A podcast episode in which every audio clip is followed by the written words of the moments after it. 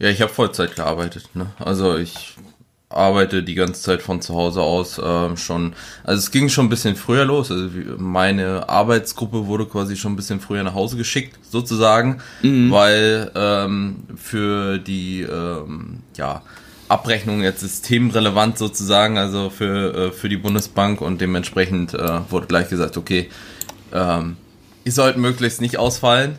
Mhm. Ähm, das wäre ziemlich scheiße, wenn da ein Großteil von ausfällt, weil dann kriegen die Leute kein Geld mehr und wenn die Leute kein Geld mehr bekommen, werden sie mm. ungemütlich.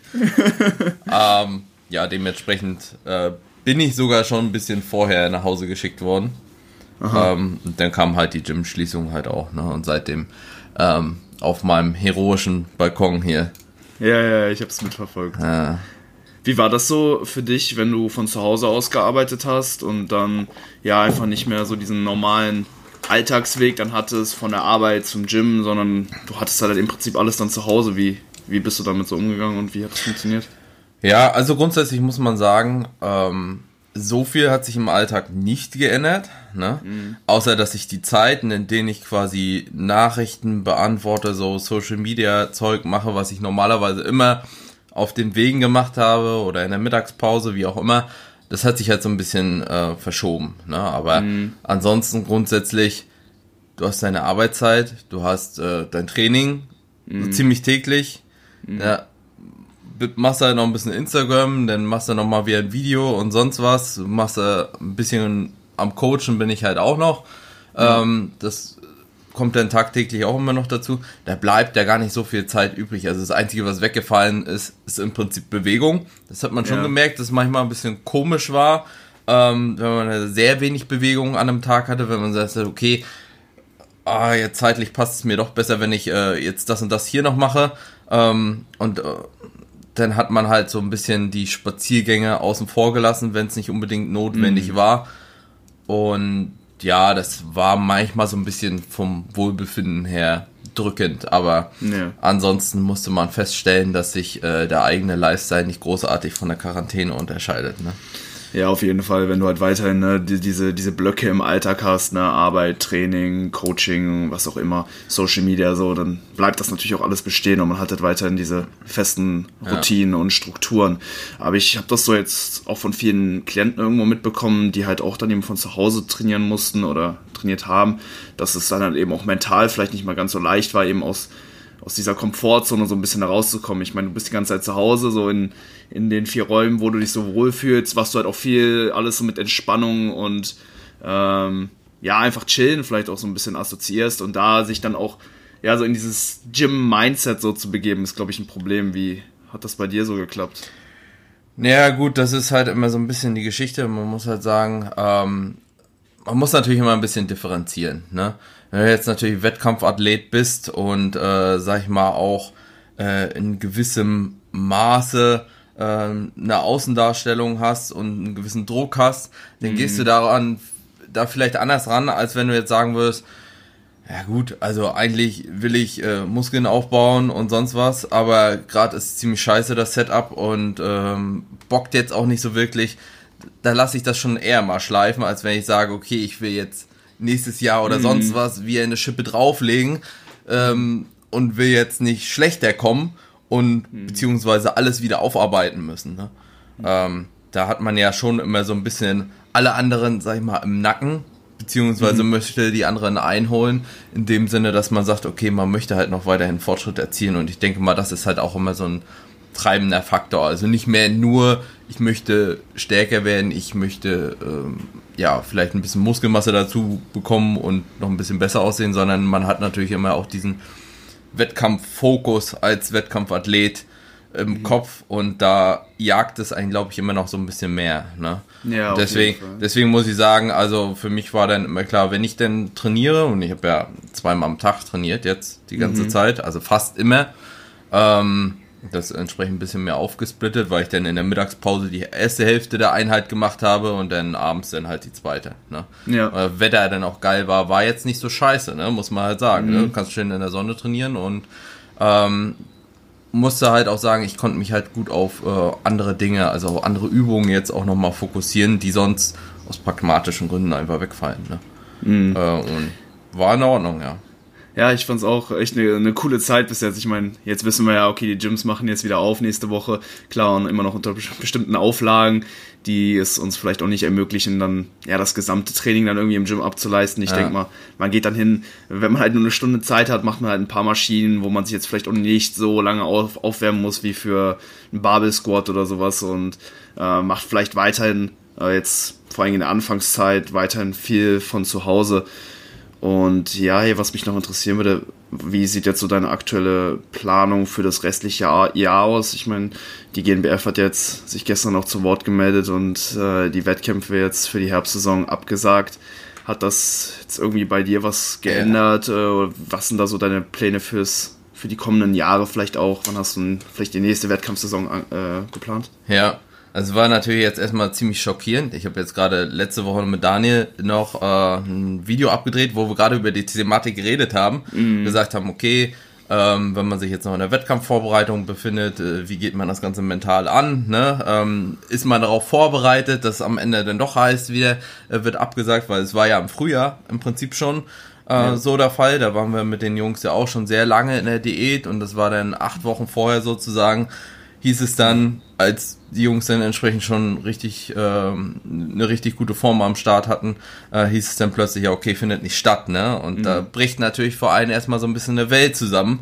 Ähm, Gerade wenn man sich vorher vielleicht kopftechnisch noch nicht so ganz damit abgefunden hat, ne? Mhm. Ähm, was jetzt natürlich dann auch mehr oder weniger ein Schock war, dass das jetzt für diese ähm, Herbstsaison dann auch wieder eingetreten ist. Ähm, aber da hat sich zumindest schon länger angebahnt, ne? Oder man hätte zumindest eher damit rechnen können, dass es dann nicht schon wieder stattfindet. Und ähm, ja, nächstes Jahr, beziehungsweise restliche Planung, also ich werde dem, demnach dieses Jahr auf jeden Fall nicht äh, teilnehmen. Mhm. Gut, stand auch gar nicht zur Debatte. Ähm, für mich steht mehr oder weniger im Raum, nächstes Jahr mhm. oder übernächstes Jahr äh, zu starten. Mhm das mache ich äh, ganz allein davon abhängig. Zum einen natürlich, wie bereit ich mich schon wieder fühle, ne? weil mm. man muss natürlich immer sagen, es ist jetzt nicht nur eine körperliche Geschichte, sondern auch eine mentale Safe. oder sehr stark mentale äh, Geschichte, zu sagen, okay, ich bin wieder bereit, so tief in den Abgrund zu steigen, mhm. was es nun mal letzten Endes immer ist, egal wie gut man preppt, am Ende bist du halt immer kopftechnisch mit durch, ne? Also mhm. ähm, wenn du da in den Enthärte-Bereich reingehst, da ähm, schrotet sich das Ganze immer so ein bisschen weg. So, und da muss ich sagen, ich möchte mich natürlich, wie ich eingangs auch schon gesagt habe, verbessern. So, mhm. das bedeutet, natürlich habe ich jetzt vielleicht in den Augen vieler nicht so viele Schwachpunkte, aber man hat natürlich immer an sich selbst zum einen was auszusetzen und zum anderen möchte man natürlich dann auch noch mit mehr kommen. Ne? Das mhm. bedeutet, ähm, der Fokus liegt insofern darauf, natürlich zum einen ähm, vielleicht den äh, Core zukünftig noch ein bisschen besser hinzubekommen und da auch ein bisschen mehr Fokus reinzulegen, weil ich muss halt auch ganz klar sagen, äh, das Bauchtraining war etwas, was schon immer, wenn überhaupt durchgeführt, hinten anstand. Mhm. Ähm, es gibt natürlich genug Athleten, die haben noch nie im Bauch trainiert, haben gemeißelte Packs des Todes mhm. und ähm, da stellt man sich natürlich genauso wie bei den Waden manchmal die Frage, okay, ist es das jetzt wert, ne? So, Aha, ähm, weil die Erfolgsaussichten hier und da ja manchmal einigermaßen beschränkt sind. Nichtsdestotrotz sind das zwei Punkte, Bauch und Waden, wo ich sage, okay, da kann ich auf jeden Fall noch mehr tun. Und ähm, wenn ich es nicht probiert habe, kann ich mich auch nicht ähm, beschweren, wenn es dann eben nicht so aussieht. Ne? Und da mhm. muss man halt manchmal auch äh, verschiedene ja, Maßnahmen ergreifen und gucken, was für einen funktioniert. Ne? Mhm. Was bedeutet das für dich jetzt in der Praxis? Also wenn du jetzt sagst, du willst halt so eine Muskelgruppe wie den Bauch jetzt ein bisschen mehr Priorität zuschreiben, machst du das Ganze über ähm, die Übungsreihenfolge, trainierst du den potenziell öfter oder einfach mit mehr Arbeit setzen? Was ist jetzt so der, der Plan dafür für die kommende Zeit? Ja, ähm, ich meine, es ist natürlich relativ einfach von quasi null auf Training zu gehen und somit mehr äh, ja, Volumen quasi reinzubringen und den entsprechenden Reiz auch zu setzen, vielleicht für die Bauchmuskulatur, was in Aha. meinem Fall tatsächlich ähm, so eintritt. Ich habe früher eine Zeit lang Bauch trainiert, das Gefühl mhm. gehabt, okay, jetzt so viel hat sich jetzt nicht geändert, ne, zwischen den einzelnen Preps. Dementsprechend Fokussierung auf andere Muskelgruppen und war halt immer hinten angestellt. Und du kennst es vielleicht selbst, wenn man sagt, okay, ähm, man plant nicht fest mit dem Bauchtraining oder mit dem Wadentraining und sagt, ja, man flanscht das dann dran, wenn es passt. Dann mhm. sind halt meistens andere Gruppen oder andere Themen erstmal wichtiger, ne? Mhm. Weil dann sagst du, ja, okay, dann machst du halt morgen und äh, äh, so war es ungefähr bei mir beim Bauchtraining. Deswegen brauche ich da jetzt gar nicht einen äh, heroischen Ansatz fahren oder eine heroische Planung, sondern muss halt ganz einfach sagen, okay, ich trainiere den Bauch erstmal und ich trainiere ihn halt frequentiert. Das bedeutet mhm. aktuell tendenziell dreimal die Woche. Mhm. Äh, ich würde sagen, noch mit einem relativ geringen Volumen jetzt pro einzelner ähm, Trainingseinheit und äh, sehr erschöpfungsorientiert, ohne dass ich jetzt äh, da eine zu große Planung reinlege. Mhm. Ähm, schau natürlich, wie sich das jetzt künftig entwickelt, weil ich sag mal, wenn du untrainiert im Bauchbereich bist, dann kannst du erstmal fast alles machen, ne? Und du bist halt ja. halt gleich im Arsch, ne? Definitiv. Nach, nach wenigen Minuten bist du ja meistens schon mit durch und äh, da versuche ich mich jetzt erstmal ein bisschen mehr zu steigern, mehr zu steigen und wenn ich da ein gewisses Level erreicht habe, werde ich da wahrscheinlich auch ein bisschen mehr Struktur reinbringen. So ja, aktu definitiv. aktuell ist es im Prinzip so, dass ich sage, okay, ich versuche die einzelnen Parts der Bauchmuskulatur mitzunehmen äh, mhm. und wähle danach halt die Übung aus, ohne jetzt äh, eine gezielte Präferenz äh, an den Tag zu legen. Ne? Und für die mhm. Waden dann entsprechend ähm, ist es halt ans Beintraining jetzt rangeflanscht. Ja. Mhm. Ja, interessant. Ähm, klar, man muss sich natürlich immer schauen, immer anschauen, wo, wo steht die Muskelgruppe aktuell und wenn sie halt bis dato einfach noch gar nicht wirklich trainiert wurde, dann ist der Reiz, den man halt dann eben für Adaption benötigt, auch sehr, sehr gering. Das ist im Prinzip ja. bei einem Trainingsanfänger. Ich denke, der braucht jetzt auch nicht äh, den, ähm, das ausgeklügelste Programming äh, mit Manipulation der Trainingsvariablen und Periodisierung. Der kann im Prinzip einfach trainieren und wird halt äh, auch, sag ich mal, schon ja, von einem recht geringen Reiz eben wachsen können, absolut. Ähm, ja, so eine Sache, die ich zum Beispiel bei mir auch implementiert habe, äh, zum Beispiel mit dem, mit dem Wadenheben, auch, äh, ja, Waden generell auch eine starke, eine sehr Schwäche bei, eine große Schwäche bei mir. Bauchmuskulatur ist bei mir zum Beispiel ziemlich gesegnet. Die, die trainiere ich eigentlich auch jetzt mittlerweile kaum noch, aber äh, bei den Waden habe ich auch gesagt, so, da muss man langsam mal was ändern oder man muss mhm. das Ganze, man muss auch mal so ein bisschen Verantwortung übernehmen für, für die Muskelgruppe, weil, ne, wie du schon gesagt hast, so man, ähm, ja, schiebt das Ganze dann eben so, so auf diese äh, genetische äh, Komponente irgendwo dann so ein bisschen ab. Ja. was ich zum Beispiel gemacht habe, ist, dass ich vor ähm, oder zu Beginn des Leg Days, vor allen Dingen, wenn ich dann eben Quad-Übungen gemacht habe, wie eine Beuge oder Beinpresse, dass ich das Wadenheben an der Maschine meistens immer davor gemacht habe. Und da habe ich auch, auch ähm, ja, als abgesehen ähm, von dem Vorteil für, für die Waden, die als, als erstes zu trainieren, auch so einen Übertrag auf die Beuge gemerkt, dass ich dann da auch direkt mit einer etwas besseren Sprunggelenksmobilität dann in die, in die Beugewiederholung reingehen konnte. Und das ist zum Beispiel jetzt etwas, was ich äh, ja ganz gern programme bei mir und eben auch gegebenenfalls bei Klienten, wo das Wadentraining am Ende der Einheit dann einfach vielleicht auch manchmal einfach zu kurz kommt. Ne, kannst dir ja vorstellen, wenn du äh, zig Sätze, Beuge, Beinpresse, vielleicht Adi jetzt gemacht hast, am Ende dann ja noch die Waren zu trainieren, hat man dann nicht mehr so viel Bock drauf. Und das dann am Anfang vielleicht zu machen, dann auch eben noch diese, diese kurzfristig erhöhte Mobilität mitzunehmen, ähm, ja, eine ganz coole Sache, wo, die ich jetzt in, ja, in der letzten Zeit so ein bisschen äh, von, oder von profitiert habe einfach.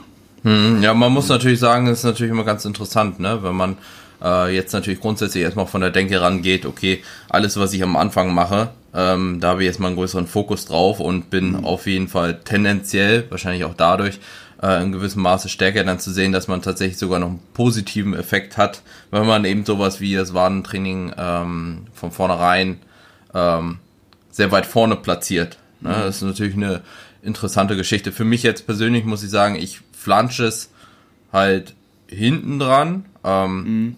Muss halt, muss halt auch ganz klar sagen, ich ähm, habe jetzt auch nicht so die ultimativ langen Trainingseinheiten. Ne? Also ich weiß ja, einige mit einem kompletten Unterkörpertag ähm, trainieren dann manchmal auch ja, drei Stunden lang im Training und äh, wenn du dann natürlich noch hinten die Waden ranflanschst, ist das natürlich immer noch eine andere Geschichte. Ähm, mhm. Das habe ich dahingehend so ein bisschen versucht zu verkürzen und dadurch ähm, muss ich sagen, passt für mich jetzt persönlich, also zum einen der Fokus und auch die ähm, Muscle-Mind-Connection im Wadentraining mhm. aktuell immer noch ganz gut. Aber da, auch da muss ich sagen, brauche ich noch nicht so ein hohes Volumen, um jetzt einen adäquaten Reiz zu setzen. Ne? Ich bin jetzt vielmehr ein bisschen auf schwereres Training übergegangen, ähm, mhm. im Gegensatz zu früher und erhoffe mir da jetzt eigentlich, eigentlich ähm, dann auch so ein bisschen ähm, was für die Zukunft mitzunehmen. Aber es wird sich dann zeigen. Ne? Man muss es halt immer ausprobieren äh, und schauen, ob es für einen funktioniert. Mhm. Was bedeutet für dich jetzt genau schwereres Training, wenn, wenn du jetzt von den Waden sprichst? Beziehst du dich da auf eine niedrigere Web-Range, eine höhere absolute Intensität, also mehr Gewicht irgendwie auf der, auf der Stange oder an der Maschine angesteckt? Oder sind das Sätze näher zum Muskelversagen?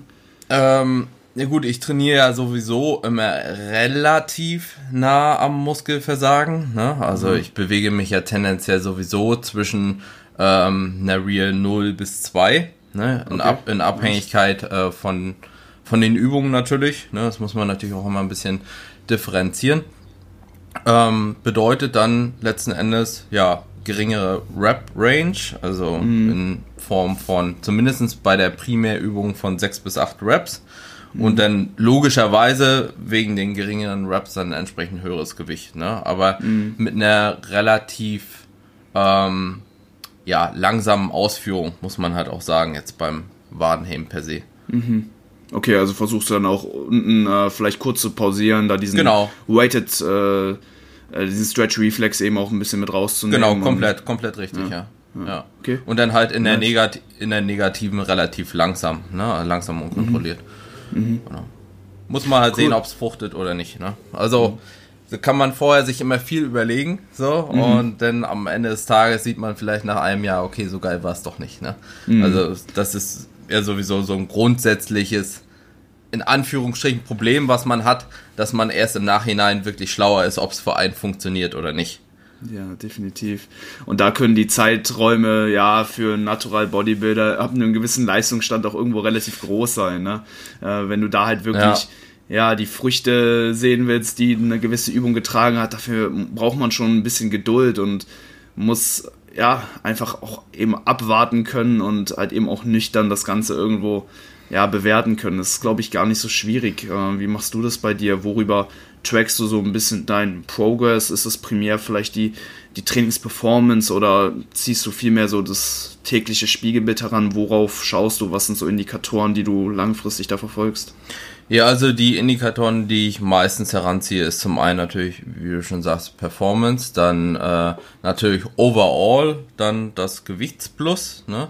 Ähm, Spiegelbild wird natürlich auch herangezogen, ist natürlich immer ein bisschen schwierig im Aufbau, ne? Mhm. Weil tendenziell, wenn du sagst, okay, du wirst dann peu à peu ein bisschen fetter, bedeutet das natürlich schlussendlich, dass die Konturen ein bisschen schwinden. Und meistens siehst du mhm. einfach brutaler aus, wenn du ein bisschen niedrigeren Körperfettanteil hast.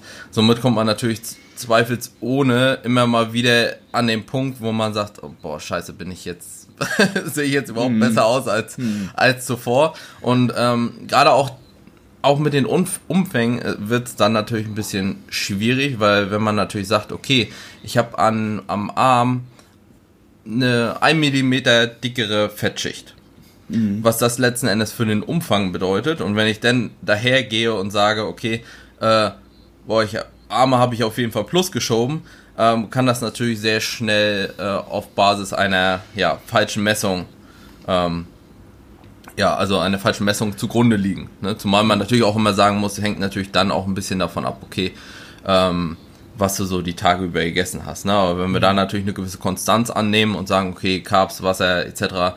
ist immer einigermaßen konstant, äh, dann kann natürlich trotzdem die Fettschicht dann noch ein bisschen reingrätschen in unserer Messgenauigkeit. Deswegen ist Performance schon immer ein wichtiger Faktor in meinen Augen, aber im Prinzip ist es so das Sammelsorium aus allen genannten ja. Komponenten jetzt an denen man das Ganze beurteilen sollte. Weil manchmal ist es halt auch so, wie gesagt, da hast du wieder eine Technik, äh, eine Technikvariation oder Verbesserung, wie auch immer, ähm, kriegst den Muskel besser angesteuert, demzufolge bringst du mehr Last auf die Muskulatur, aber leistest dann vielleicht ein bisschen weniger als zuvor. Mm, mm. Und das hat dann natürlich zur Folge, dass du vielleicht nicht mehr schiebst oder sogar weniger, aber trotzdem einen besseren Reiz setzt und die Muskulatur trotzdem wächst. Ne? Also das sind, man kann es immer nicht so schnell pauschalisieren.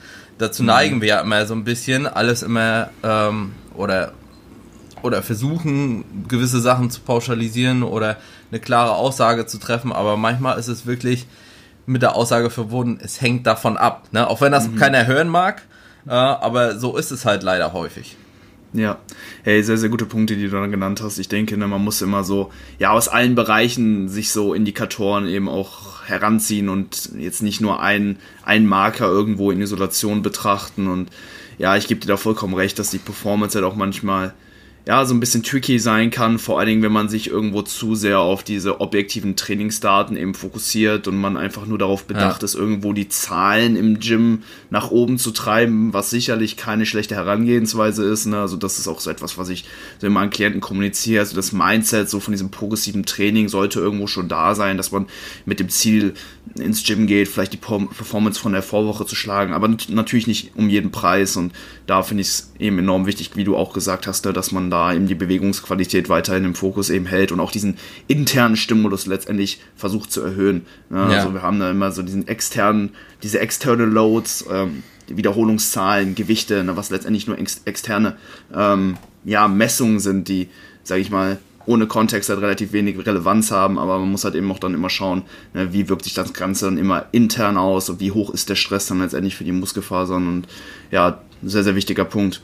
Ja, das ist ein gut, äh, guter Punkt, den du nochmal so zusammengefasst hast oder mehr, mehr auch herauskristallisiert hast, ist halt diese falsche Progression. Ne?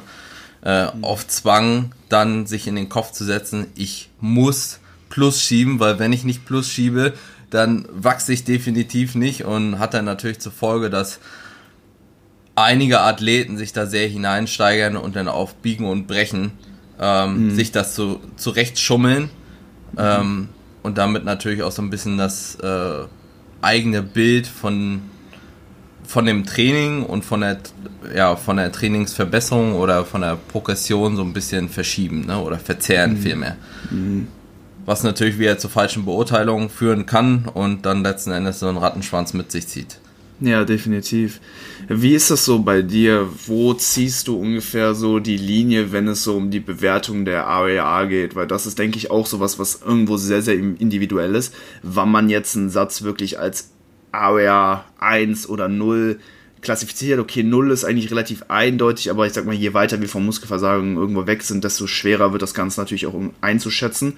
Und was natürlich auch immer so ein bisschen, ja, mit reinspielt, ist ja, dass vor allen Dingen bei Grundübungen, ja, jede Muskelpartie auf ihrer eigenen REA-Skala irgendwo operiert und das natürlich auch, ähm, ja, dass es halt eben selten so ist, dass halt wirklich der Zielmuskel dann eben auch zum limitierenden Faktor gemacht werden kann. Ne? Zum Beispiel bei äh, beim ADL ähm, ja, sieht man halt super oft, ne, dass halt, dass der Athlet dann es einfach nicht mehr schafft, zum Beispiel die Wirbelsäule gerade zu halten ähm, oder dass bei der Kniebeuge mehr Hüftextension verwendet wird.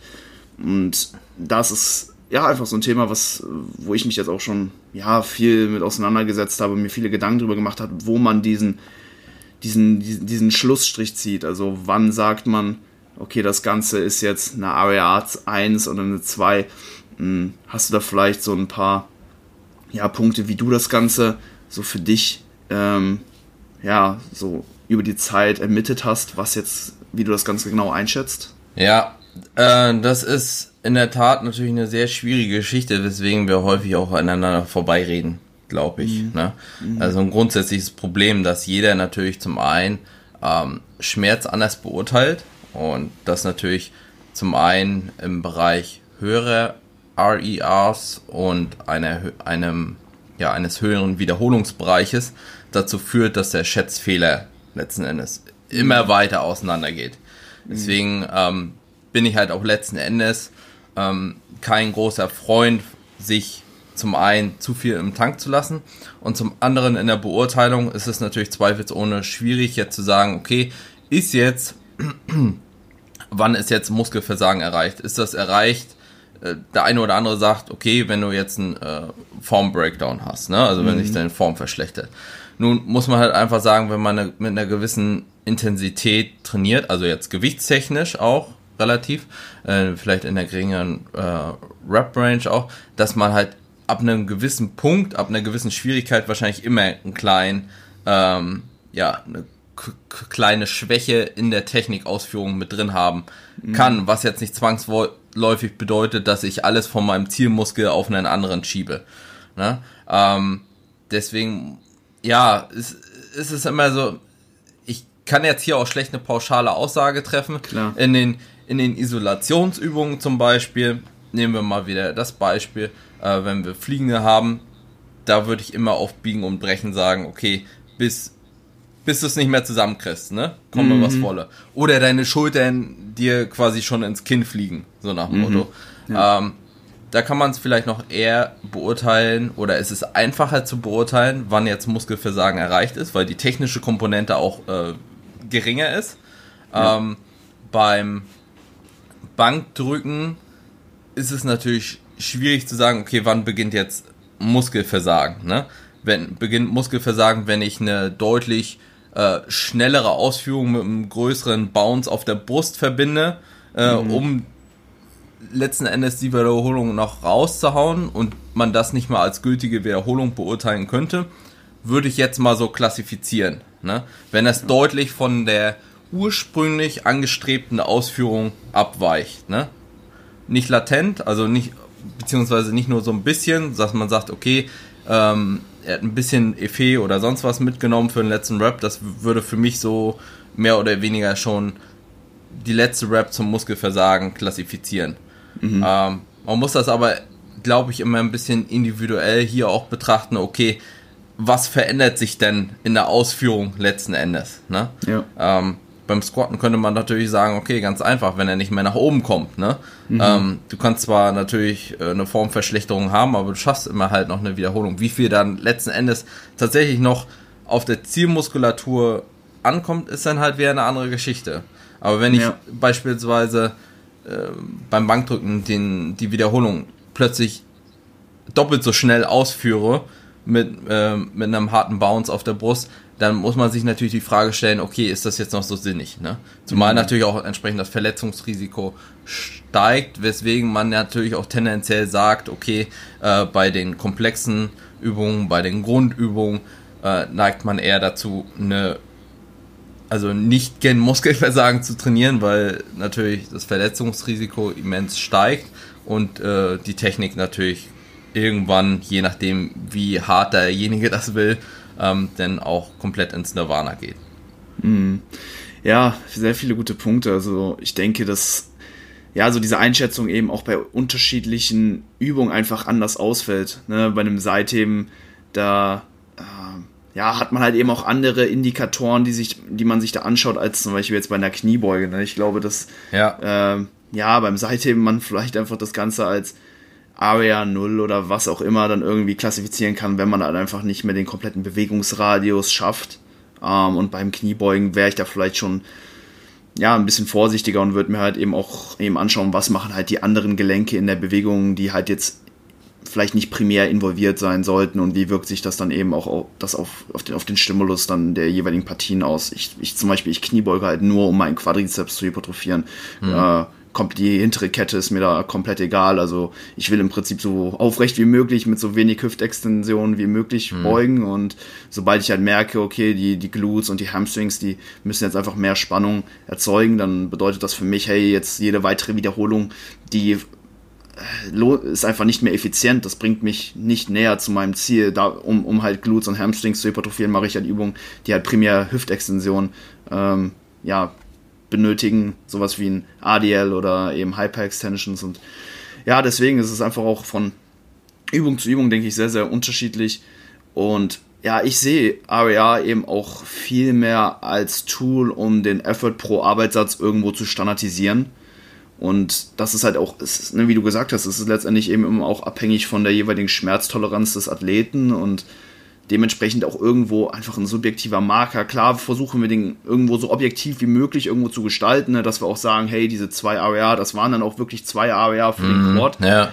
Ähm, ist in der Praxis leider aber dann immer auch relativ schwierig. Viel wichtiger finde ich es dann eben auch so ein gewisses Konstrukt zu entwickeln, dass man halt gewisse Empfindungen eben auch mit äh, gewissen AWAs dann eben halt verknüpft, so dass man dann eben auch unabhängig jetzt von den Trainingsmöglichkeiten äh, immer, sage ich mal, ja, so ein gewisses Empfinden eben auch ähm, ja, mit, der, mit der Auslastung eben ähm, assoziieren kann. Und man hat dann halt eben die Möglichkeit zu sagen, hey, ich mache jetzt so, ich habe das Gefühl, ich lasse äh, ein bisschen was auf der Strecke, die, ich schaffe es vielleicht nicht, die Zielmuskulatur so stark zu ermüden oder habe einfach, ich werde nicht sore, ich bekomme keinen guten Pump, dann sind das natürlich ähm, ja, so Dinge, die dann eben darauf hindeuten, okay, man könnte vielleicht ein bisschen mehr Gas geben und dann einfach hinzugehen und gedanklich aus seinen drei AWA eine 2 AWA zu machen, ist, glaube ich, ein, eine gute Sache, wenn man halt eben das Ganze auch für sich selbst so standardisiert hat, dass man dann eben auch systematisch das Ganze eben anpassen kann, wenn es halt eben nötig ist. Ja, ähm, was für mich halt immer so ein bisschen ein Punkt ist, ähm, gerade für diejenigen, die halt ähm, ja noch nicht so lange trainieren und immer mit dem Konzept äh, schon gearbeitet haben, ist es natürlich schwierig erstmal in meinen Augen einzuschätzen, okay, wo liegt denn tatsächlich mein Limit? Ne? Mhm. Ähm, man muss natürlich ganz klar sagen, früher haben wir natürlich immer bis zum ultimativen Ende tendenziell trainiert. Und da hat man natürlich, wenn man entsprechend ambitioniert war und energisch daran gegangen ist, ähm, auch so ein bisschen seine Grenzen kennengelernt. Ne? Mhm, und absolut ich glaube, das ist manchmal ein kritischer Faktor, wenn man damit zu früh anfängt, beziehungsweise wenn man das nicht immer mal wieder evaluiert. Mhm. Und das ist in meinen Augen auch ein ganz guter Ansatz zu sagen, okay, wenn das halt einfach nicht mehr so sicher ist, zu sagen, okay, ich versuche mal wirklich alles rauszuholen. Auch in der Beinpresse mhm. zum Beispiel. Beinpresse ist ein gutes Beispiel. Es kann des Todes schmerzen. Du denkst manchmal, boah, es geht absolut nichts mehr. Aber nichtsdestotrotz schaffen viele Athleten deutlich mehr Wiederholungen, als sie vielleicht grundsätzlich einschätzen würden. Mhm. Ne? Gerade auch wenn du ähm, vielleicht da eine nicht so niedrige Wiederholungszahl äh, angesetzt hast. Ne? Also sagen wir 12, 13, 14, mhm. 15 Wiederholungen oder so vielleicht in einem Satz. Ähm, da weicht es, also je mehr Wiederholungen du da auch angestrebt hast, desto mehr weicht es in meinen Augen auch ab. Und wenn du dennoch sagst, äh, drei Raps im Tank, drei Raps im Tank in der Beinpresse ist auch viel. Ich finde, bei den yeah. Grundübungen kannst du es häufig ein bisschen besser einschätzen. Ähm, da ist die Spanne halt nicht so groß. Mhm. Aber selbst bei einer Beinpresse, die du tendenziell sehr schwer belädst, ähm, kann die Differenz halt auch zwischen dem, was ich wahrnehme, meine wahrgenommene äh, Raps in Reserve und die reale äh, Zahl, die ich vielleicht noch schaffen würde, wenn ich tatsächlich kopftechnisch richtig hart reingehen würde, sehr mhm. weit voneinander abweichen. Man muss natürlich auch immer sagen, dass ähm, wenn ich mich so ans Limit treibe, dass es natürlich nicht nur körperlich ähm, was mit sich zieht an Erschöpfung, sondern besonders auch mental. Ne? Also ja. ähm, tatsächlich bei solchen Übungen zum Muskelversagen zu trainieren, bedeutet schon einiges. Und ich glaube, das mhm. ist immer so ein bisschen ähm, ja, wird häufig nicht so ganz realisiert und ich denke mal, das ist ein ganz gutes Tool, da wirklich zu sagen, okay, bis zum Schluss, ja. auch wenn ich mir zwei Leute an die Seite stelle, so nach dem Motto, mhm. die mir mhm. im Zweifelsfall mein Gewicht noch mit nach oben hieven, dann weiß ich zumindest nochmal, okay, liege ich da noch richtig? Ich glaube, der Janis hatte das vor äh, kurzer Zeit sogar auch nochmal äh, selbst in der Story, ähm, wo er selbst meinte, dass er das nochmal mal selbst sich angeschaut hat in der Beinpresse selbst. Ich weiß, bin mir nicht mehr ganz sicher, ob das ähm, dabei der Fall war. Und da hat er auch gemerkt, okay, es ging doch mehr als gedacht. So. Mhm. Und äh, ist da auch wieder hergegangen und hat das Ganze ein bisschen angepasst, auch von den Reps in Reserves, weil es halt einfach schwierig ist, in einem hohen Bereich, wenn ich sage drei oder vier, irgendwann noch einzuschätzen. Ja. Ja, ich glaube, das ist äh, definitiv etwas, was jeder ja, ich sag mal, Intermediate Lifter, der irgendwo die Technik zu einem gewissen Grad schon beherrscht, eben auch wirklich in der Beinpresse eben auch in der Lage ist, die Quads eben anzusteuern, mal ausprobieren sollte, mal wirklich mal Einsatz eben wirklich bis ans, oder einfach so nah ans Muskelversagen zu bringen, wie, wie es geht. So klar, irgendwie viele haben jetzt auch aktuell irgendwie so ein bisschen Angst vor diesem Failure-Training, weil es jetzt in, ja, den letzten Untersuchungen doch nicht so gut dastand ne, im Vergleich dazu, wenn man jetzt ein paar Wiederholungen im Tank lässt. Klar ist natürlich immer jetzt die Frage, wie, ähm, wie sehr man das jetzt eben auch auf die, in, den, den, den jetzt individuelle Athleten auch ihm übertragen kann. Ähm, aber wie gesagt, das ist definitiv etwas, was man ausprobieren sollte, damit man eben auch selbst eben irgendwann ja, einfach mal weiß, wo so ein bisschen sein Limit ist ist. Und da würde ich mir dann, ja, zum Beispiel eben so eine Übung wie die Beinpresse eben aussuchen. Ähm, vielleicht etwas ja, passender als jetzt zum Beispiel so eine freie Übung wie die Kniebeuge und da einfach mal gucken, eben, eben was so geht. Ich glaube, das Verletzungsrisiko ist halt relativ gering, wenn man halt eben auch ähm, ja, die Technik irgendwo schon beherrscht, da eben auch jetzt nicht mit dem Mindset daran geht, okay, ich versuche jetzt so viele Wiederholungen wie möglich irgendwie rauszuhauen, sondern ich versuche im Prinzip mit möglichst wenig Wiederholung und möglichst wenig Gewicht den größtmöglichen Reiz zu erzielen oder äh, ja, so nah wie möglich eben ans Muskelversagen zu kommen, dann ist das, glaube ich, auch etwas, was relativ safe ist und was einem ähm, dann eben auch langfristig bei der Evaluierung der Reps in Reserve definitiv hel helfen kann. Ja, man muss natürlich schauen, wenn man da, da rangeht und sagt, okay, beispielsweise jetzt in der Beinpresse, ähm, ich möchte jetzt sehen, wie viel schaffe ich tatsächlich, muss man dann natürlich auch weiterführend berücksichtigen, dass ich weiterhin meine Ausführung wahre, also meine Form mhm. wahre, so wie ich sie normalerweise angestrebt habe und dann nicht auf Biegen und Brechen das eben nach oben treibe und sagen, oh ja, es ging ja doch mehr, okay, in, mhm. zukünftig mache ich mehr.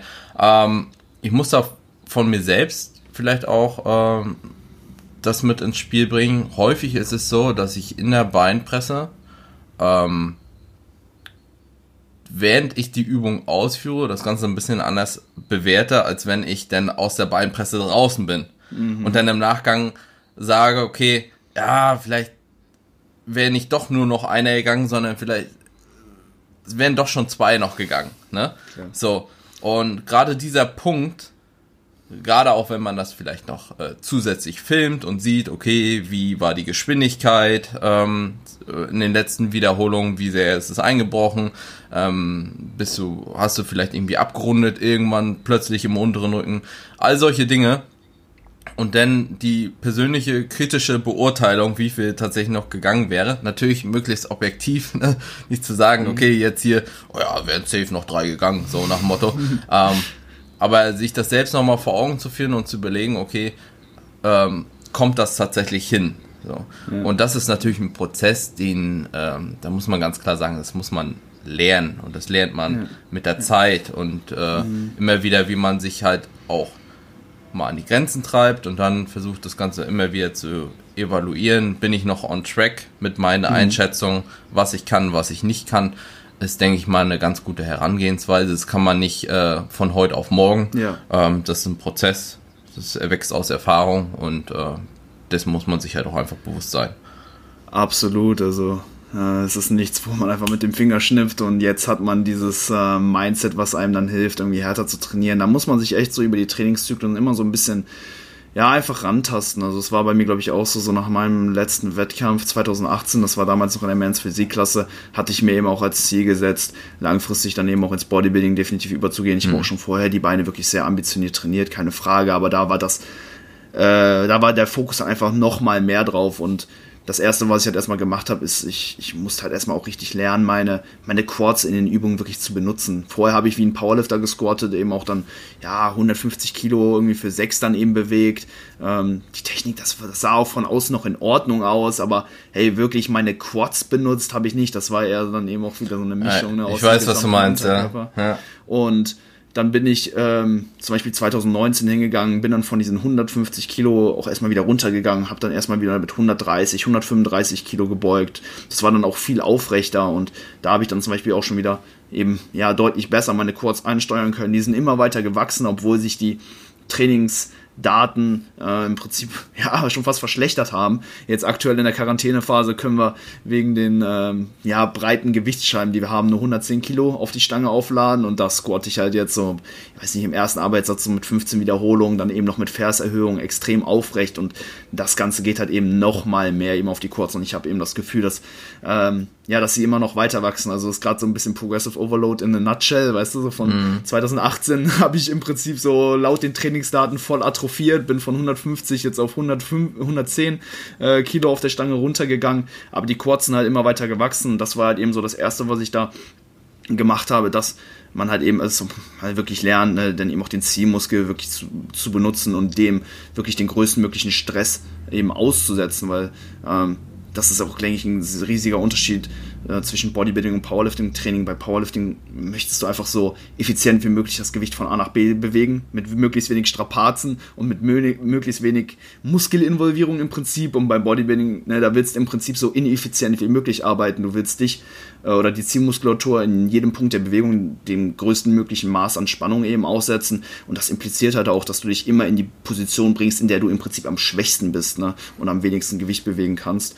Und ja, nachdem das dann soweit gut geklappt hat, bin ich dann halt eben auch hingegangen und, ne, wie du gesagt hast, bin dann Stück für Stück ähm, eben auch ja, oder habe halt einfach näher eben auch ans Muskelversagen gepusht. Das war halt eben auch was, wo ich dann gesehen habe, okay, da ist dann vielleicht eben noch ein bisschen Potenzial.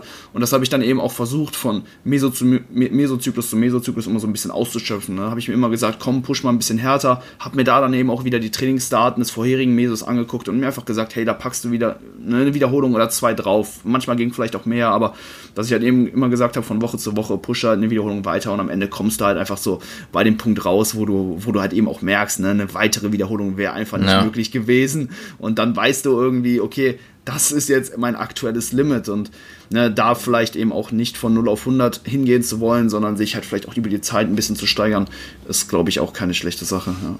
Ja, definitiv. Das war ja grundsätzlich auch das, was ich eingangs eigentlich damit sagen wollte, zu sagen, genau. okay, wenn du plötzlich den Muskel besser triffst, was das letzten Endes auch für deine Arbeitsleistung bedeuten kann, dass die negativ sein kann im Vergleich zu ähm, zu den vorherigen Daten letzten Endes. Und das ist, äh, mhm. was du beschrieben hast, ist ein äh, ist genau ein Paradebeispiel für diesen Prozess, den man halt auch immer wieder erlebt.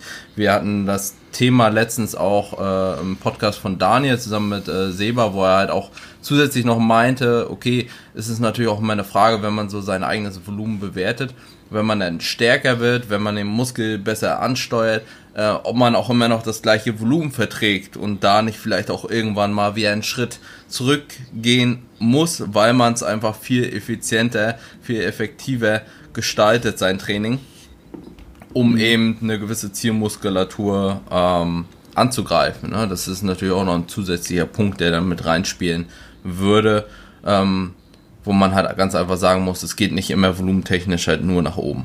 Mhm, absolut. Cool, hey, ähm, Patrick, ich denke, das war ein ganz guter, äh, in Anführungszeichen, Einstieg jetzt in die ja. Thematik.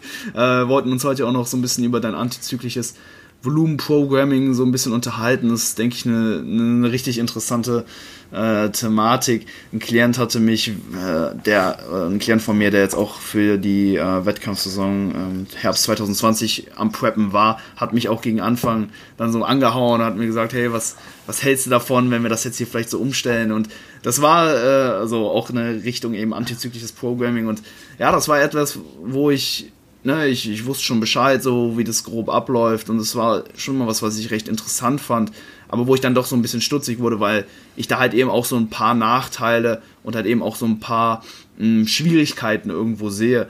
Ähm, Im Prinzip, also grob gesagt, ne, ich sag mal, ein typischer Hypertrophie-Mesozyklus ist eben irgendwo so konzipiert, dass wir halt mit einem äh, relativ geringen Trainingsstress irgendwo starten ähm, und dass der sich halt tendenziell eben über die Woche für die jeweiligen Muskelpartien eben halt erhöht. Ne? Klar, wo man jetzt startet und wo man aufhört, ne, das lassen wir jetzt erstmal außen vor, aber tendenziell steigt der Stress halt an. Also wir erhöhen tendenziell eher die Sätze und ja, erhöhen auch die relative Intensität. Also wir gehen näher ans Muskelversagen im Laufe der Wochen. Ähm, was ja dein Approach jetzt ist, du ähm, ja, machst das Ganze so ein bisschen antizyklisch. Also das heißt, dass du halt ähm, ja gewisse Muskelgruppen sag ich mal, an ihrem Peak oder sehr hart trainierst, während andere Muskelgruppen an, in dem gleichen, in dem, im gleichen Zeitraum ähm, ja eher eher weniger trainiert werden und das Ganze wechselt sich dann eben auch so ab. Und ja, hey, das finde ich eine, eine, sehr, sehr interessante Methode. Also jetzt nochmal als grobes Beispiel, keine Ahnung, du gehst in Woche 1 rein, machst äh, 20 Sätze für die Brust, ähm, gleichzeitig trainierst du die äh, Quads aber irgendwie nur mit 10 Sätzen und in Woche 2, ähm, weiß ich, sinkt das Volumen dann bei den ähm, äh, für die, für die Brust ab, machst dann vielleicht noch 17 Sätze und das Volumen für die Quads steigt dann eben an und ist dann vielleicht zum Ende des Mesos oder in Woche 6 oder so ist es dann am, am höchsten. Also nur, dass sich die Zuhörer das so grob vorstellen können. Äh, meine Frage wäre so, wie, wie kam das damals bei dir äh, dazu, dass du das ausprobiert hast oder wie kamst du auf diesen Gedanken, das äh, für dich in der Praxis so umzusetzen? Ja, ähm, das ist eine kleine Geschichte, ne? Ähm, ja, sehr gerne also grundsätzlich ist ja so, dass vor ein paar Jahren so ein bisschen diese dynamischen Konzepte erst so richtig aufkamen. Ne? Mhm. Vorher wurde das Ganze immer ein bisschen mehr statischer geplant, also das Volumen entsprechend statisch gehalten und äh, in den letzten Jahren kam es ja so ein bisschen auf, dass eben beispielsweise auch dynamische Konzepte Sinn machen könnten. Ne? Dass man halt einen Mesozyklus hernimmt und im Zeitverlauf ähm, sein Volumen immer peu à peu erhöht.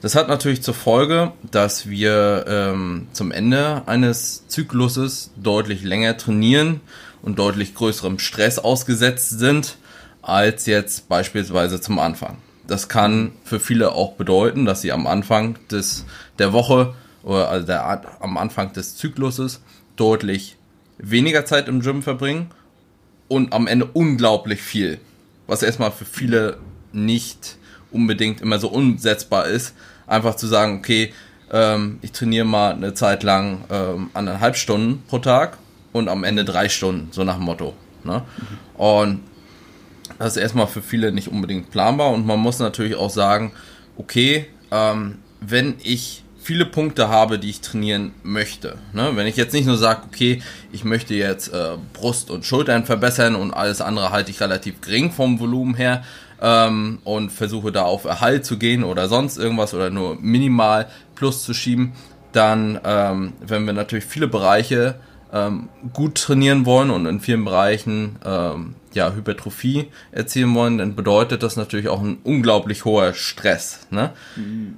der sich natürlich aufsummiert zu einem sehr großen Stress fürs Gesamtsystem, was natürlich wiederum bedeutet, du grätschst dich voraussichtlich ähm, zum Ende des Zykluses aus dem Leben, wenn du möglichst viel trainierst. Ne? Das mhm. bedeutet, du kannst es vom Gesamtsystem, also deinem Körper her, nicht mehr wegregenerieren. So, mhm. das haben ja auch viele ähm, gerade mit den dynamischen Ansätzen geschafft, dass sie äh, dahergegangen sind. Äh, unter anderem habe ich selbst auch ausprobiert, wie viel kann ich dann tatsächlich vertragen und gemerkt, okay, das übersteigt so ein bisschen die Belastungsgrenzen.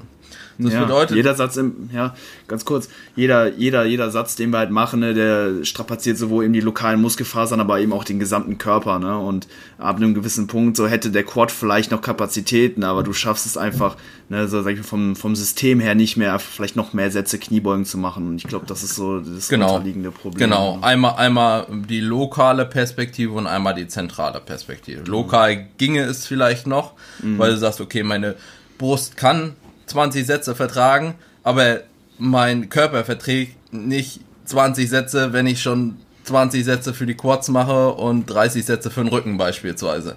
Das, äh, das kann er nicht mehr aushalten. Ähm, und man könnte jetzt dahergehen und sagen, okay, irgendwann übersteigt man diesen Punkt, was ich vertrage. Ne? Also das, was mein Körper im Gesamtsystem an Volumen verträgt, wie seine man könnte auch sagen, regenerativen Kapazitäten dahingehend aufgestellt sind. Mhm. Und ähm, wenn man nun hergeht und sagt, okay, am Anfang und in der Mitte des Zykluses passt es vielleicht noch und nach hinten raus wird es problematisch, dann muss man sich natürlich überlegen, oder die Herangehensweise war, war so zu sagen, okay, ähm, mir persönlich passt es nicht so, dass ich eine Zeit lang übelst wenig trainiere und eine Zeit lang mhm. übelst viel und dann gar nichts mehr schaffe. Ne? Mhm. Weil wenn du sechsmal die Woche trainieren gehst, beispielsweise, ähm, drei Stunden plus Vollzeitarbeit etc., da kommt natürlich einiges zusammen. Und meine Überlegung war dann einfach zu sagen, okay, sei es jetzt Dreier-Split oder Zweier-Split, zu sagen, okay, einfaches Beispiel, vielleicht erstmal der Zweier-Split, äh, zu sagen, okay, warum kann ich denn nicht ähm, in der Zeit, wenn ich ja nur mal zyklisch arbeite, äh, in der Zeit, wo ich relativ wenig für den Unterkörper mache und wo meine Gesamtbelastung relativ gering ist, warum kann ich das nicht positiv ausgleichen mit einem höheren Stress induziert durch, ähm, durch das Oberkörpertraining? Ne? Mhm. Wenn man das jetzt natürlich weiter aufsplittet für einen Dreier-Split und sagt, okay, warum kann ich denn nicht alles, was so drückende Bewegungen im Oberkörper sind, warum kann ich denn nicht mehr drücken in der Zeit, wo ich quasi eine geringere Last in den Pull-Einheiten im Oberkörper habe und nur mittlere ähm, Belastung in den Beinen? Mhm. Um overall ein bisschen mehr trainieren zu können, ein bisschen mehr Planbarkeit, was die äh, zeitliche Perspektive im Gym mhm. angeht, weil du immer ungefähr versuchst, wenn du das versetzt und sagst, okay, ich habe immer einen Mesozyklus, beginne von geringem, mittlerem Volumen, gehe hoch bis auf hohes Volumen, gehe dann in Deload rein, sei es jetzt Trainingspause oder einfach, ähm, also man kann natürlich Deload als Trainingspause nutzen oder eben äh, sagen, ich fahre ein geringe, verringertes Volumen oder geringere mhm. Intensität. Das sei jetzt mal dahingestellt. Da kann man auch wieder noch drüber debattieren, was da so der bessere äh, Ansatz mhm. vielleicht wäre ähm, dazu sagen, okay, ich verschiebe diese Kurven eben und erzeuge quasi eine durchschnittliche Belastung fürs Gesamtsystem, die deutlich geringer ist als zum Ende des Zykluses und eher so in die in die äh, Richtung geht, okay, in, äh, in die, ähm, ja, was quasi der Durchschnitt von, von allen Zyklen ist. Ne? Ja. Was natürlich ja. deutlich geringer liegt als die Peaks, die ich sonst erzeuge. Ne? Mhm. Ähm, wir gehen persönlich daher und sagen dann, oder ich beziehungsweise, ähm, dass, dass wir tendenziell komplette Trainingspausen in den Zeiten machen, wo wir die Loads machen. Weil wir halt einfach sagen, okay, zum einen schaffe ich mir äh, in der Zeit mal wieder ein bisschen ein größeres Fenster, allein vielleicht auch um organisatorische Dinge zu erledigen, weil ich mir einen Trainingstag frei nehmen kann, weil ich jetzt eine hm. funktionale Gruppe, beispielsweise Trizeps, Brust und vorderen Schulterapparat, ähm, sparen kann. Oder ich teile mir andere Trainingseinheiten weiter auf ähm, in der Zeit, weil ich eine zusätzlichen, äh, zusätzliche Einheit weniger habe. Äh, und also zum einen die zeitliche Komponente und dann, um auch in den Zeiten vielleicht ein bisschen Stress wieder mit runterzunehmen. Ne? Weil man muss schon sagen, der Stress reduziert sich trotzdem weiterführend in, äh, in den Wochen, wo ich natürlich ein Part deloade. Sei es jetzt im Oberkörper-Unterkörpertraining, logischerweise, mhm. Wie auch im, in einem äh, Dreier-Split. Ne? Also mhm. der durchschnittliche Stress ist sonst relativ gleich, aber in den Deload-Wochen nimmt er immer wieder ein bisschen ab. Was bedeutet, wenn ich jetzt zum Beispiel sechs Wochen oder so hätte, dann hätte ich jede zweite Woche irgendwo einen Deload. Von mhm. funktional gesehen. Und kann mhm. dadurch immer wieder den Gesamtstress auch so ein bisschen reduzieren. Ja. Genau, das ist die grundsätzliche Herangehensweise. Es kann natürlich sein, ne, das ist wahrscheinlich auch ein potenzieller Kritikpunkt an der Stelle, dass man sagt, okay, im Aufbau mit der Zeit brauche ich halt einfach so ein komplett Deload, dass ich einmal komplett mm. runterfahre, weil es eben nicht ausreicht zu sagen, okay, ich deloade jetzt alles, was äh, Push hat und dadurch äh, habe ich ja trotzdem noch eine Belastung für die Gelenke, wenn ich jetzt äh, weiterhin Bizeps und Rücken trainiere, ne? Im, ja. in der Schulterapparatur, in den Ellenbogen, wie auch immer. Ähm, das wäre natürlich ein Punkt, was grundsätzlich so auch angedacht ist, was wir dann aber viel mehr reaktiv steuern und sagen, okay, je nachdem, wie es sich anbahnt, ähm, gestalten wir äh, so einen reaktiven Komplett-Deload, der ja normalerweise in so einem Standard dynamischen Ansatz mit drinne wäre nach ein paar Wochen. Ne? Genau.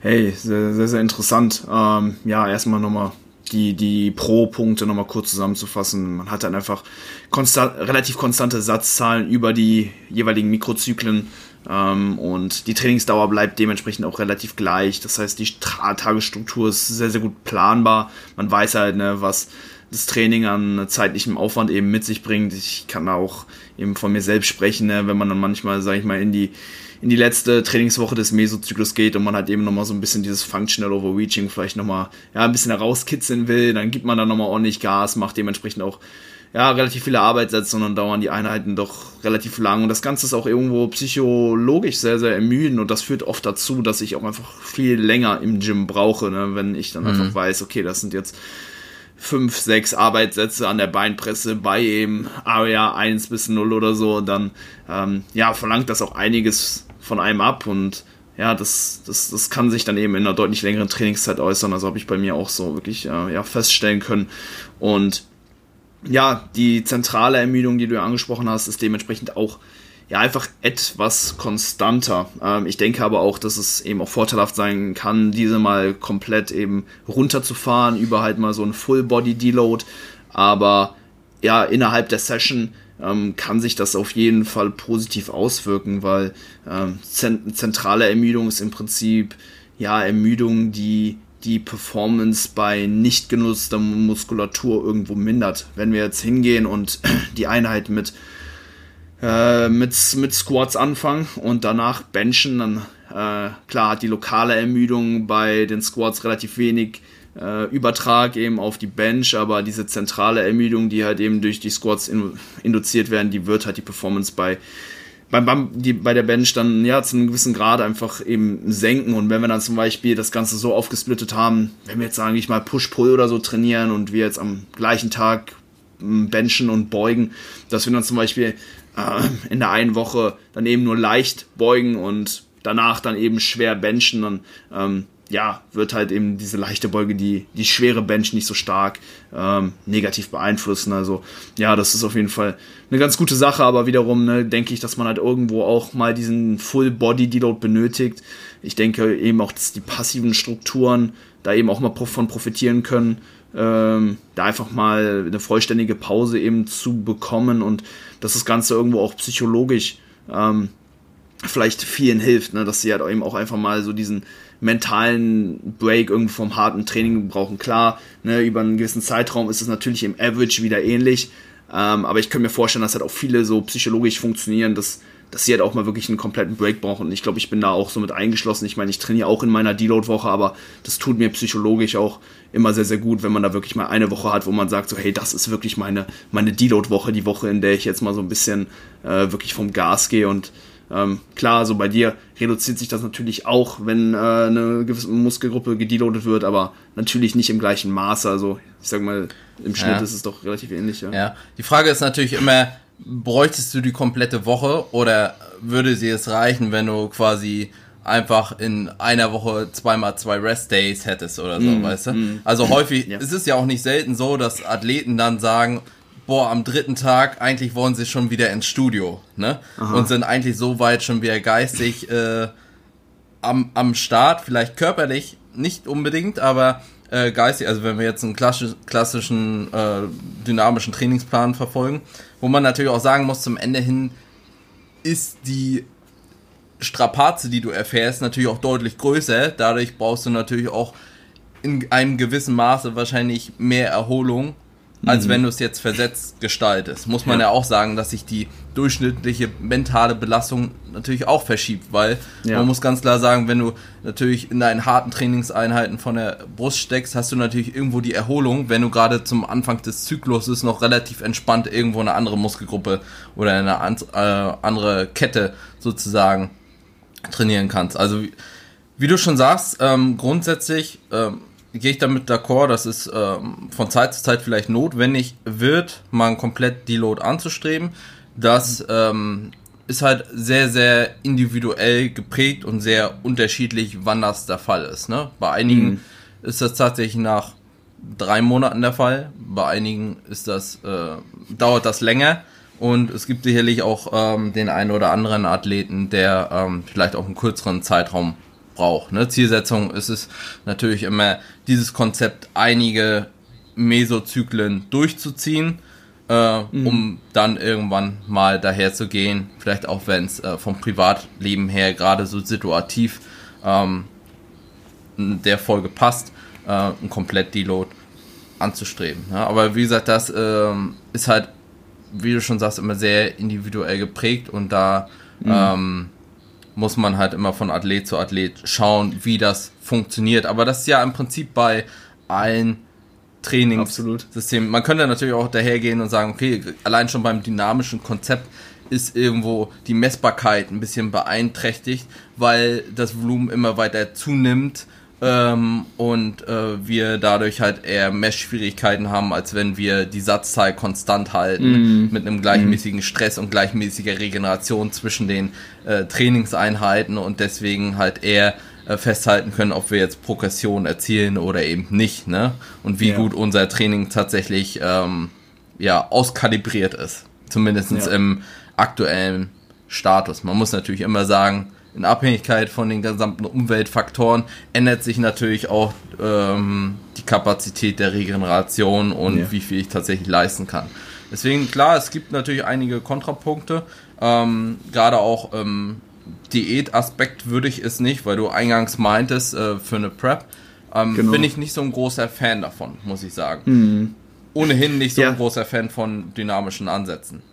Ja, Same. Äh, das war auch genauso der Punkt, auf den ich noch hinaus wollte. Hab das ja vorhin eingeleitet mit der ähm, Story mit, mit dem Klienten, der äh, eben zu mir kam. Shoutout da auch an Julian. Ähm, ja, genau, er kam halt äh, dann eben auch während der Counter-Spap und da habe ich mir dann eben auch gedacht, dass ja, es vielleicht nicht der, nicht der beste Zeitpunkt ist, um das Ganze mal auszuprobieren. Ich war dem Ganzen recht offen gegenüber und es ist auch definitiv etwas, was äh, was ich niemals äh, irgendwie abschreiben würde. Also es ist definitiv ein Konzept, was äh, seine Vorzüge hat und das Ganze in, im Kontext einer Offseason mal auszuprobieren, glaube ich, ähm, keine schlechte Sache. Ähm, bei der Diät war halt eben auch nur so ein bisschen der Knackpunkt, dass ähm, ja, das Ganze auch so ein bisschen meine vorherige Planung so ein bisschen ähm, ins Wanken gebracht hat, weil ich ganz gern halt eben auch den Deload eines Mesozyklus immer mit einem Diet Break eben auch kon äh, genau, ja, äh, ja. kombiniere. Das Ganze wäre dann halt eben äh, beim antizyklischen Ansatz vielleicht ein bisschen schwierig. Ich meine auch klar, hier könnte man wieder sagen, dann erhöht man halt eben im Schnitt mal wieder hier die, ein bisschen die Kalorien in der, in der Woche, wo der Trainingsstress vielleicht etwas geringer ist, ne? in den Wochen, wo dann halt eben gewisse Bereiche eben gedeloadet werden. Aber wenn das halt jede zweite Woche der Fall ist, ähm, ja, dann ist das natürlich auch hier wieder ein bisschen, oder ist einfach deutlich schwieriger, dann eben die, den Kalorienintake dann eben auch an die Wochen anzupassen, beziehungsweise dann über den Verlauf des Mesozyklus so ein bisschen zu periodisieren. Ne? Ja, also da gehe ich vollkommen mit. Ähm, ist auch ein Punkt, also ich mache mit keinem meiner äh, Athleten schiebe ich ein dynamisches Konzept, sei es äh, antizyklisch oder klassisch, ähm, mhm. in der Wettkampfvorbereitung oder in der ähm, stärkeren Diät, weil wir eben halt auch hergehen und sagen, okay, ähm, die Diet Breaks sollen halt tendenziell, wenn notwendig, mit einem Deload einhergehen. Ähm, das Geschwanke im Volumenbereich ist meines Erachtens auch nicht unbedingt so sinnig. Also es herrschen halt mhm. einfach ein paar andere Gesetze, weil man muss natürlich einfach sagen, okay, die Regenerationsfähigkeit äh, sinkt zum einen, zum anderen ähm, sinkt auch die Erholung in einem gewissen Maße, weil ich vielleicht auch irgendwann schlechter schlafe etc. Ähm, also das, was ich maximal vertrage, ähm, sinkt auf jeden Fall, dann benötige ich gegebenenfalls ein bisschen mehr Volumen, um quasi im Defizit meine Muskulatur aufrechtzuerhalten, als vielleicht mhm. im Aufbau, wenn ich im ordentlichen Kalorienüberschuss bin, bin, was wiederum das minimale Volumen erhöht. Dadurch verringert sich unsere Spanne extrem, in der wir arbeiten können. Und da ja. macht es natürlich Sinn, dann in dem Fall zu sagen, okay, vielleicht will ich dann doch lieber einen statischen Ansatz. Ne? Mhm. Ähm, das Ding ist halt so, ist ja immer ein bisschen schwierig war. Einige, denn so als so der dynamische Hype aufkam, fing dann so ein bisschen an, so das Statische denn zu verteufeln oder wie hm. auch immer. Ja, okay, statisch, hm. wie auch immer. Ähm, es hat beides seine Vor- und Nachteile ähm, mit entsprechenden, ähm, die man mit entsprechenden Argumenten für die jeweiligen Situationen untermauern könnte. Jo, absolut ich denke, ne, wie du vorhin auch schon so ein bisschen angedeutet hast, ne, so mit dieser Individualisierung, ne, man kann, sage ich mal, immer so ein Case für, für, für jeden Fall irgendwo machen. Also äh, ich sag mal, jeder Ansatz hat in gewissen Situationen halt so ein bisschen äh, ja, seine Daseinsberechtigung. Man muss halt immer gucken, ne, was funktioniert halt für den Schnitt am besten und äh, ja, da wage ich jetzt auch noch nicht äh, so eine, eine klare äh, Antwort irgendwo zu treffen, ob, ob jetzt wirklich eine, eine Satzprogression, was ja auch irgendwo so mit diesem dynamischen Ansatz äh, verbunden wird, äh, wirklich ähm, notwendig oder ähm, ja für bestmögliche Erfolge nötig ist. Ähm, wie gesagt, weil letztendlich geht es ja auch eben irgendwo immer um den Trainingsstress, dass der im Schnitt im Laufe der Zeit ansteigt, ist denke ich eine sehr, sehr sinnvolle Sache, um halt irgendwo das Progressive Overload Trainingsprinzip oder dem auch einfach gerecht eben zu werden.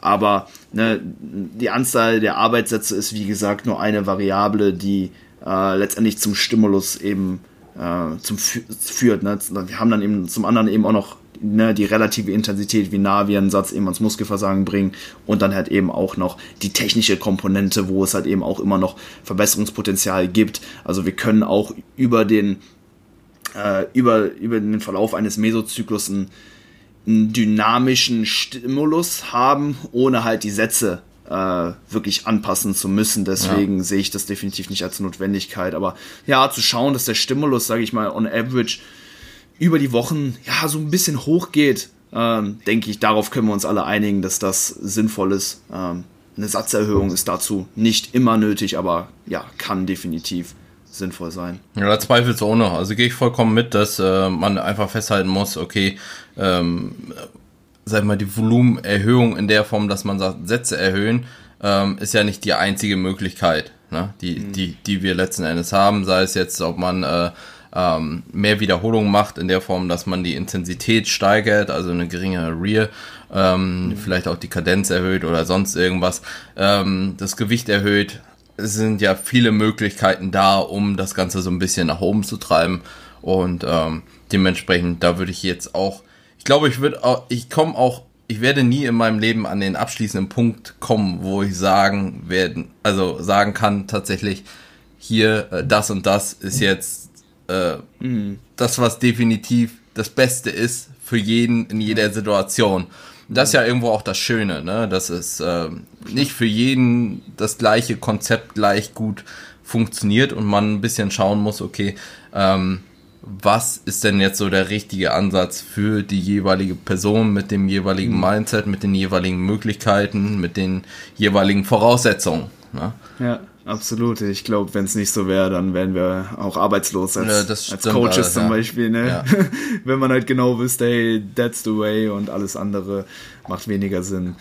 Äh, ja, macht das Ganze sehr, sehr interessant und gibt uns natürlich auch die Möglichkeit, hier in so einem Podcast-Format mal so ein bisschen das, darüber zu fachsimpeln und äh, ja, einfach, äh, ja, und so ein, so ein bisschen näher irgendwo an die Wahrheit irgendwie ranzutasten. Ich denke, das war eine sehr, sehr coole Episode. Ein bisschen, Patrick. Ähm, und ja, hat mir auf jeden Fall enorm viel Spaß gemacht, heute mit dir zu quatschen. Ja, äh, zum Ende jeder Episode packen wir immer noch einen ähm, Track auf äh, unsere Spotify-Playlist. Äh, die heißt Hypertrophy Cars Playlist bei ja, Spotify und ja, ich hoffe, du hast für uns da noch einen, äh, einen Baba-Track. Ich glaube, du bist ja auch ähm, Deutschrap-Sympathisant. Das könnte man so meinen, wenn man unter anderem meine äh, Story manchmal so ein bisschen verfolgt. Yeah. Ne? Ähm, dass ich da ähm, gerade auch gewiss äh, mit einem gewissen Satz an älteren Titeln äh, sehr stark liebäugel immer wieder mal. Ne? Mhm, okay. Also, äh, ich sag mal, Baba Track ist auf jeden Fall, hatte ich gerade jetzt zuletzt erst äh, Cool Savage, das Urteil. Ähm, okay. Absolut, also höre ich auch immer wieder gerne. Und besonders beide so im Nachhinein, ne? Also erstmal, ja. äh, ich glaube, die Abrechnung heißt es von, äh, von Echo, ne? Genau. Und dann im Nachgang das Urteil von Cool Savage. Die Kombi, die ist schon, die ist schon äußerst ja. hart. Ja, ist glaube ich so einer der legendärsten Diss-Tracks irgendwie so im Deutschrap-Bereich, ja. so ja. ja. damals. Wurde damals auch so richtig hart gefeiert, ne? Also ich weiß gar nicht, wie oft ich den Track schon gehört habe. Der geht auch mhm. immer wieder rein. Geil. Packen wir auf die Playlist drauf. Äh, ich nehme auch ähm, was aus dem deutschen Rap-Genre, ein bisschen was Neueres. Äh, Oleg Sash, Treppenhaus Authentic heißt der Track. Okay. Den kenne ich. Also, Oleg Sash höre ich ehrlich gesagt nicht so. Nee? Nee. Okay. Ja, ja ist, äh, ist sehr speziell, aber ich sag mal, von den Rap-Skills und so ist der schon wirklich einer der besten, würde ich fast sagen, so im Deutsch-Rap-Game. Also. Ja, ich, ich bin wahrscheinlich auch auf vielen hängen geblieben, die schon länger Klar. dabei sind. Ne? Das ist Klar, immer hab ich so, im, immer so, wenn man so mit einem äh, gewissen Stock an Künstlern aufwächst, Mhm. ähm, dann neigt man dazu auch so ein bisschen dabei zu bleiben und Neueres vielleicht auch äh, ein bisschen eher zu verschmähen. Ne? Ja, auf jeden Fall, auf jeden Fall. Ich hatte das genauso. Ähm, wir haben jetzt irgendwie, so ich mit Kollegen wieder angefangen, so ein bisschen, äh, ja, einfach so aus Spaß ein bisschen zu rappen, so ein bisschen zu freestylen, ein bisschen Texte zu schreiben und so. Einfach nur aus Ja. Jux und Dollerei und da äh, fängt man dann auch so ein bisschen mehr an, so diese, diese Skills wieder mehr zu appreciaten, Ja, weißt du? ja. Wenn halt jemand kommt, der hat halt, der, der hat halt den übelsten Flow, dann äh, ja, imponiert das schon. Aber der Trap, äh, der Track geht auch richtig gut nach vorne, also den musst du dir auf jeden Fall mal geben im Training. Ist schon sehr, sehr nice. Also ich kann das schon verstehen, dass man da wahrscheinlich die, dass da viele Tracks vielleicht nicht so ansprechend sind, aber ja, der geht auf jeden Fall äh, ja, gut nach vorne. Also Ja. kannst du auf jeden Fall Wie, reinziehen. wie, wie du schon sagst, so ich bin dann auch ein Verfechter von äh, einer gewissen Wortgewandtheit. Deswegen Mhm. ähm, feiere ich seit jeher ja auch Kollega so hart. Ähm, Safe. und ja, Cool Savage ist für mich halt so ein, so ein Urgestein, ähm, weswegen ich jetzt einfach mal das Urteil gewählt habe, weil das wohl auch meins Feier ich. Auf jeden Fall. Sehr, sehr geil. bekanntesten Cool. ist. Patrick, äh, wo können die Leute dich äh, finden? Äh, wo kann man dich abchecken? Ja, im Wesentlichen auf Instagram, Patrick-Teutsch und äh, auf YouTube, ne? Patrick Teutsch, ganz einfach, YouTube-Kanal. Genau, das sind eigentlich so beiden Kanäle. Facebook ist tot, also das brauche ich nicht weiter zu erwähnen. Äh, dementsprechend. yes. Sehr, sehr nice. Hey, äh, ja, bin gespannt auf die kommenden Jahre. Dein Stage-Comeback 21 oder 22. Ich glaube, ganz Deutschland ist da. Ja, gespannt drauf. Hol den Titel beim nächsten Mal nach Hause und äh, Ja, wenn es dann, wenn's dann wieder bei der PNBA sein sollte, was ich sehr bezweifle. schauen wir mal. Cool. Gucken wir mal, ne? Ja. Hey, schönen Tag dir noch und vielen Dank, Leute, fürs Zuhören. Wir hören uns äh, nächsten Sonntag. Macht's gut. Bis dahin. Ciao, ciao. Ciao, danke dir.